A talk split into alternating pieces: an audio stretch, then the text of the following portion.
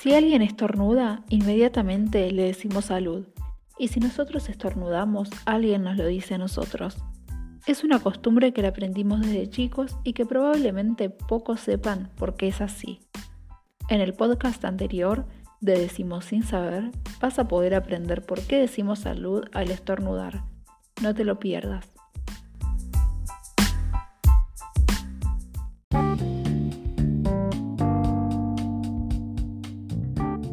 Hola a todos y todas, yo soy Aldano Vieni y esto es Decimos sin saber, un programa sobre dichos que decimos sin saber lo que dicen. Hoy vamos a hablar de cinco palabras que cambiaron su significado.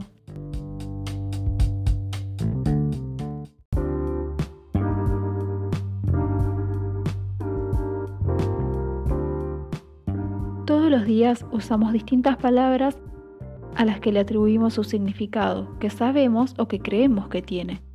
Pero ¿qué pasa si te digo que no siempre fue así? Hay muchas palabras que a lo largo de la historia cambiaron su significado, y lo que antes era una cosa, ahora es otra.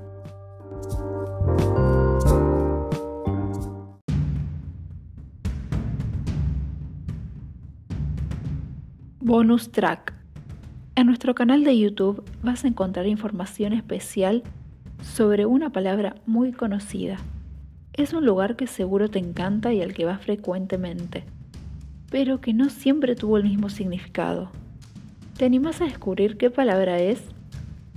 Mira el nuevo video en el canal de YouTube de Decimos Sin Saber.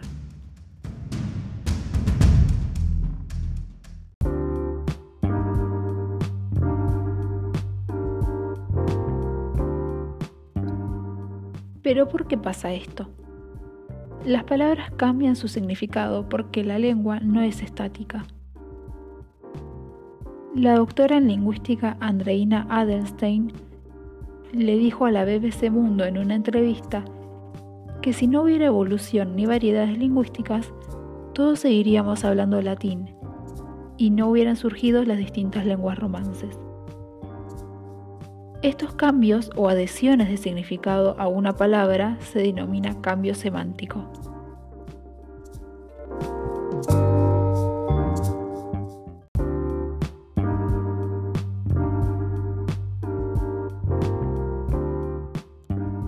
A continuación les voy a decir algunos ejemplos de palabras que fueron cambiando su significado a lo largo de la historia. La primera es formidable. Si algo que te sucedió fue formidable, probablemente quieras decir que fue asombroso o fuera de lo común. Sin embargo, este adjetivo en un principio quería decir todo lo contrario.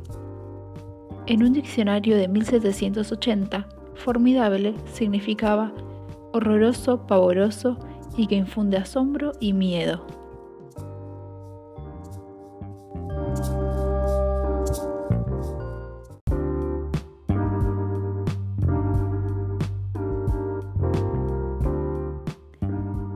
La siguiente palabra es trauma. Trauma es una palabra que ya existía en el vocabulario de la medicina, pero que solo se refería al daño físico. Prueba de ello es la entrada de un diccionario de la RAE de 1895, que lo define como herida, parte lastimada. Pero el creador del psicoanálisis, Sigmund Freud, metaforiza trauma para hablar de daños en el inconsciente. Y hoy es posible escuchar que alguien quedó traumatizado por haber vivido una situación de alto estrés o ver una película de terror.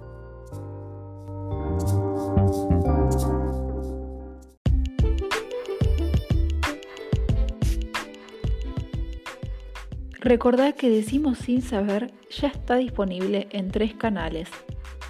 Nuestros podcasts en Anchor, que ya son un clásico para los curiosos, nuestro blog en decirweb.blogspot.com, donde nos encontramos a través de la escritura, y nuestro canal de YouTube, donde te damos información extra para que sigas descubriendo otras curiosidades.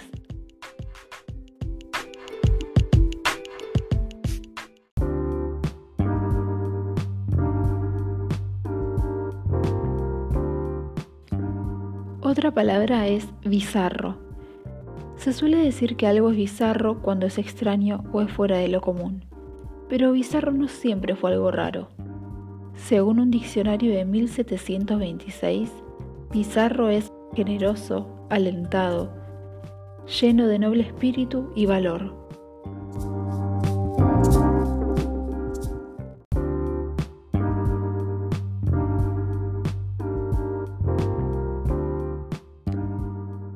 Otra palabra es antro. Un antro es una cueva, caverna o gruta. Y ese es un significado que sigue vigente desde al menos el siglo XVIII. Pero en los últimos años, en algunos rincones de América Latina, tomó otra definición. La segunda entrada para antro en el diccionario de la RAE es local, establecimiento, y aclara que puede ser de mal aspecto o mala reputación. Un antro es conocido sobre todo en los jóvenes de Latinoamérica por ser un lugar bailable como una discoteca o como un boliche, como le dicen en Argentina.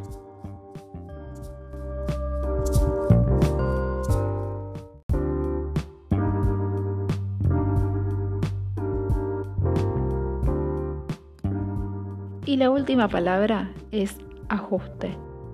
Hoy un ajuste es un encaje o una medida proporcionada que tienen las partes de que se compone algo, un objeto o una cosa. O también puede ser un precio acordado para un trabajo. Pero en 1726, un ajuste era un concierto, una composición. Este es un significado totalmente distinto al que le damos en la actualidad.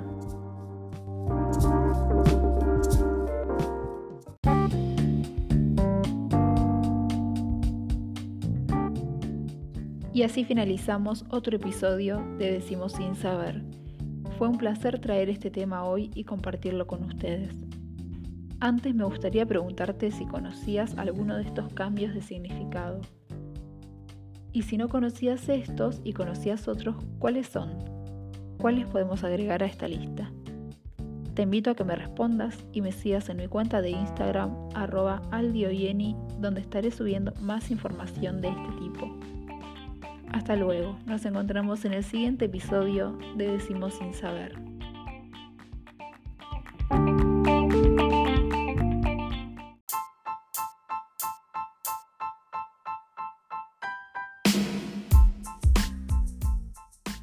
Si te interesó esta información y quieres saber más sobre el origen y noticias y novedades de las palabras, te recomiendo el sitio web elcastellano.org. Repito, elcastellano.org. Una página donde todos los días suben una palabra del día distinta para seguir fomentando el amor por nuestra lengua.